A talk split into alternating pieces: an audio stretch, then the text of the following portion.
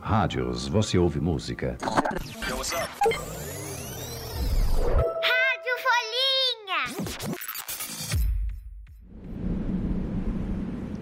Oi, oi, oi, tudo bem por aí? Pronto ou pronta para mais uma Rádio Folhinha? Nesse episódio, eu, que chamo Teté Ribeiro, vou ajudar você a entender e, quem sabe, ajudar a resolver um problema sério que o mundo inteiro está enfrentando: a crise do clima. A seca no Rio Grande do Sul causa prejuízos na agricultura e ameaça também o abastecimento de água nas cidades.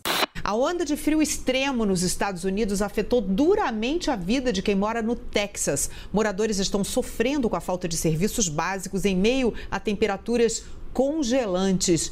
Em 2020, incêndios que estão sendo investigados destruíram 30% do Pantanal.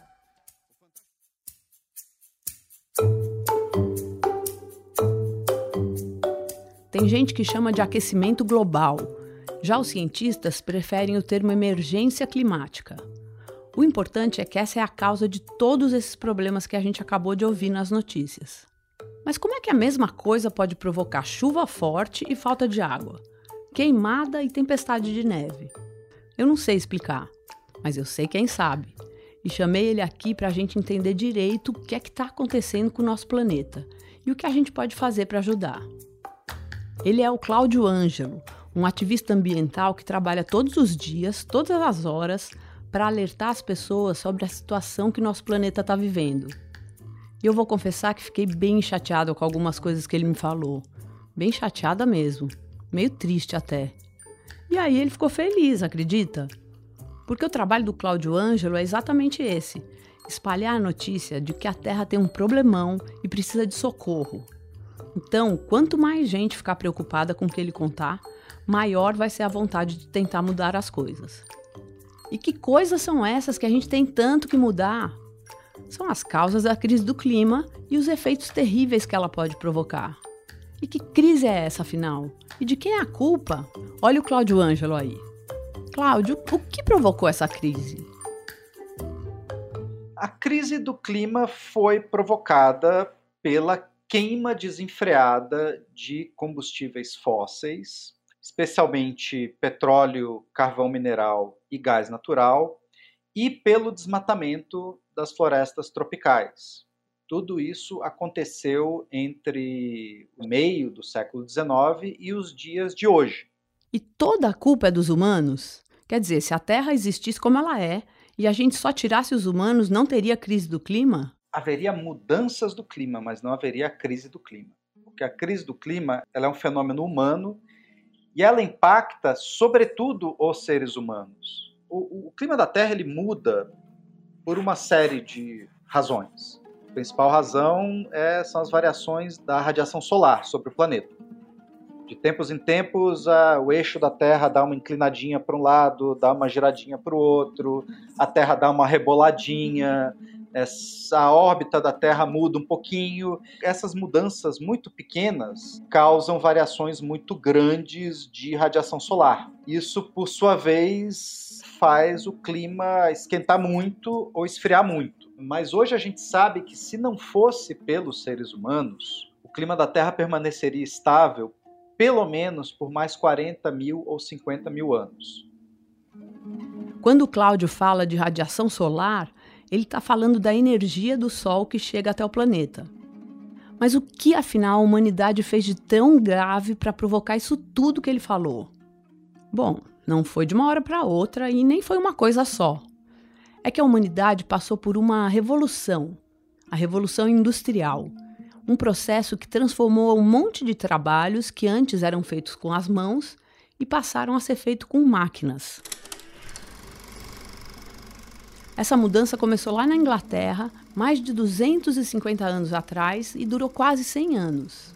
E nesse período, muitos trabalhadores do campo se mudaram para cidades, onde tinha mais emprego. A ciência também se desenvolveu muito, a medicina, o transporte, a comunicação. E a gente diz que a Revolução Industrial terminou, mas não é bem assim. O mundo não para nunca de se transformar. As pessoas inventam cada hora uma novidade, né? Isso é ótimo. A gente tem novas vacinas, novos remédios, novos joguinhos eletrônicos. Mas muita coisa que precisa de energia para funcionar, como os carros e as fábricas, usa combustíveis fósseis, que são o petróleo, o gás e o carvão.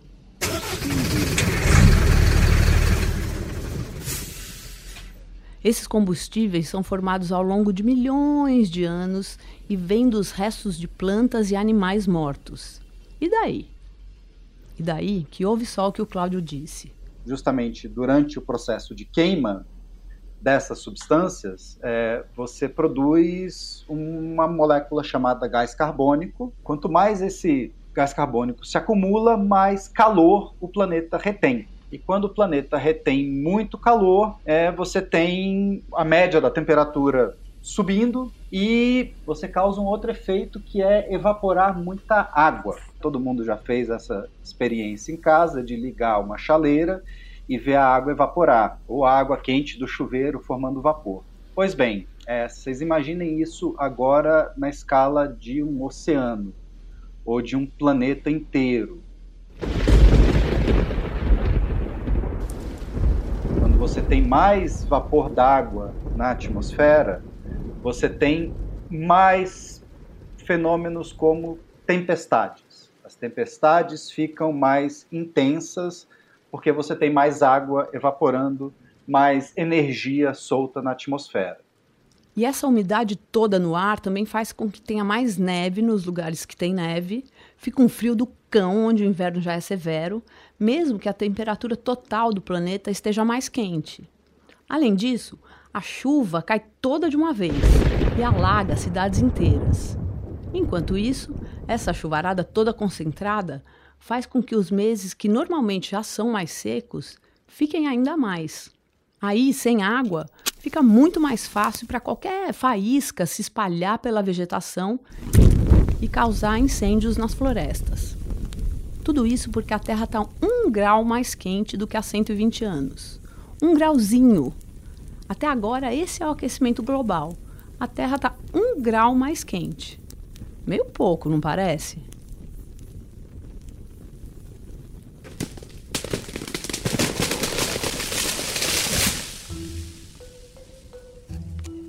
Cláudio, por que, que tem umas pessoas que não estão nem um pouco preocupadas com isso?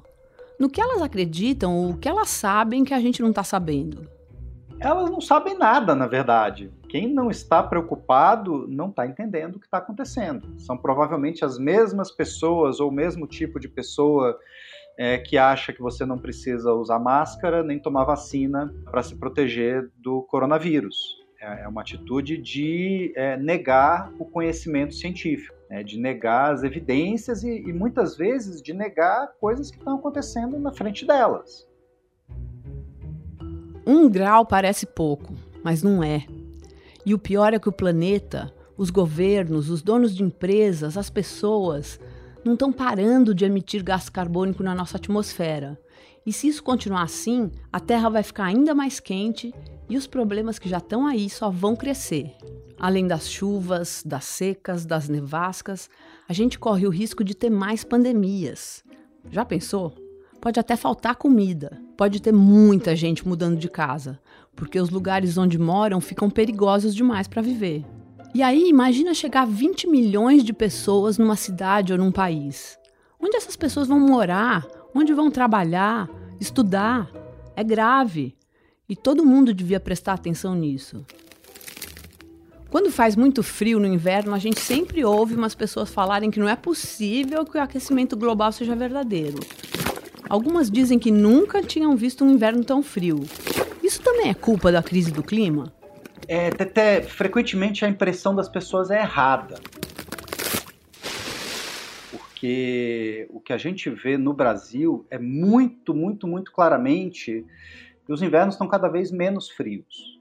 Só que que as pessoas não se dão conta, que nem aquela história do sapo. Até hoje eu não sei se essa história é verdade, mas as pessoas dizem que quando você põe um sapo numa panela com água fervendo, você deixa ele lá dentro, ele vai pular imediatamente para fora. Se você põe o sapo numa panela com água fria e vai esquentando aos poucos essa água, o sapo não vai perceber que a água está esquentando e ele vai morrer cozido. Eu nunca experimentei, espero que nenhum dos ouvintes jamais experimente isso com um sapo nem com qualquer outro bicho, mas como a gente está imerso nesse clima mutante, a gente tende a não perceber as mudanças graduais. Mas se isso é uma certeza, por que os presidentes, os reis, as rainhas não se reúnem, não fazem alguma coisa?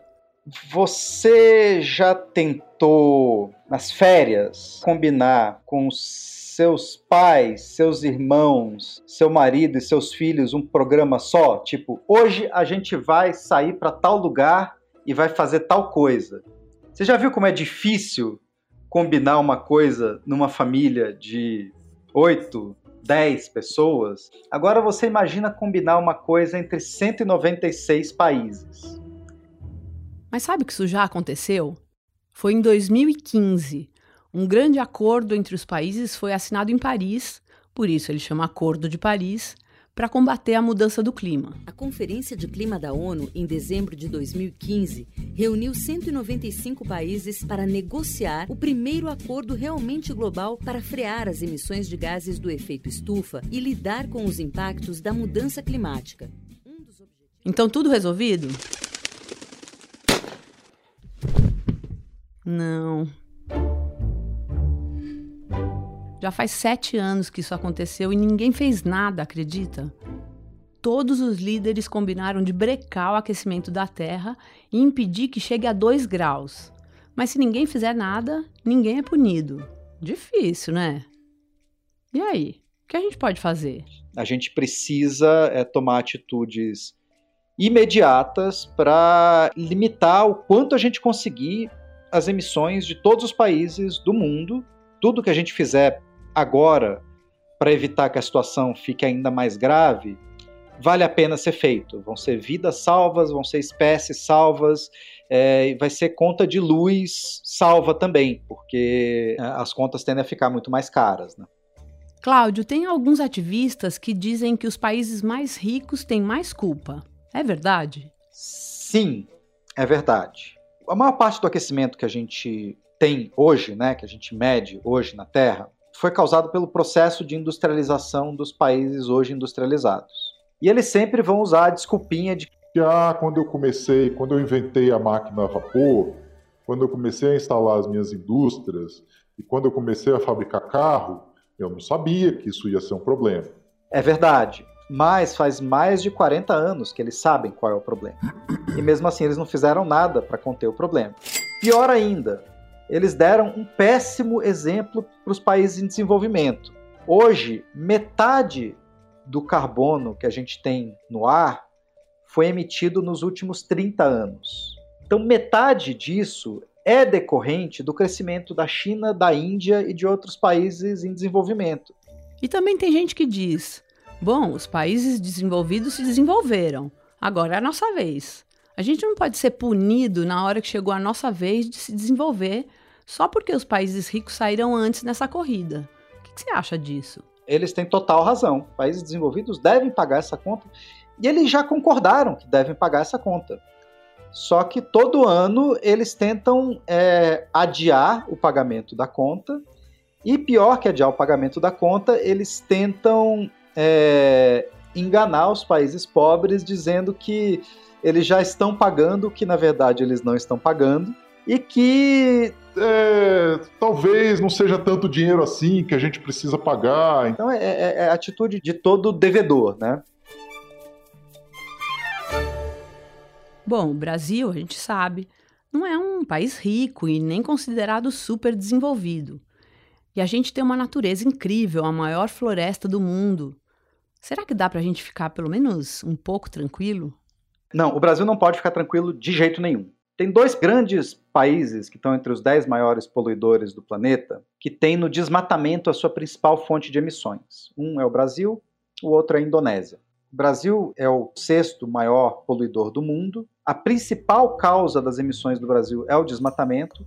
Desmatamento não gera emprego, desmatamento não deixa ninguém mais rico, ao contrário, e desmatamento é causado sobretudo por atividades criminosas. Na floresta. Então ninguém, a não ser os bandidos, ganha com desmatamento. A gente já desmatou 20% da floresta amazônica. É floresta para chuchu, é muita coisa. Caramba, e agora? Será que ainda vale a pena se preocupar com pequenas ações, tipo não gastar muita água no banho, desligar a torneira enquanto escova os dentes, não comprar mais do que a gente precisa? E reciclar o lixo? Isso pode fazer alguma diferença para o planeta? Olha, é, Tete, qualquer atitude que alivie a consciência das pessoas é uma atitude que eu acho que as pessoas podem ser livres para adotar. A mudança climática é um problema global, ela é de cima para baixo e ela deriva de decisões políticas ruins. Então ela só pode ser corrigida com decisões políticas boas. E quem toma decisões políticas são governos. Então todo mundo que me pergunta ah, qual é a melhor coisa que a gente pode fazer enquanto cidadão para aliviar a mudança do clima, eu respondo aprender a votar, porque é, é o único processo. A gente precisa de líderes eleitos que levem o problema a sério e que tomem atitudes contra o problema criança não vota, mas criança tem uma influência enorme sobre as escolhas eleitorais dos pais. Ai, ai, ai, vai começar de novo esse papo de política?